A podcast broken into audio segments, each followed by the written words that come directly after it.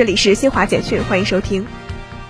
商务部二十三号发布数据显示，二零二二年一至十一月，我国实际使用外资金额一万一千五百六十点九亿元人民币，按可比口径同比增长百分之九点九，折合一千七百八十点八亿美元，增长百分之十二点二。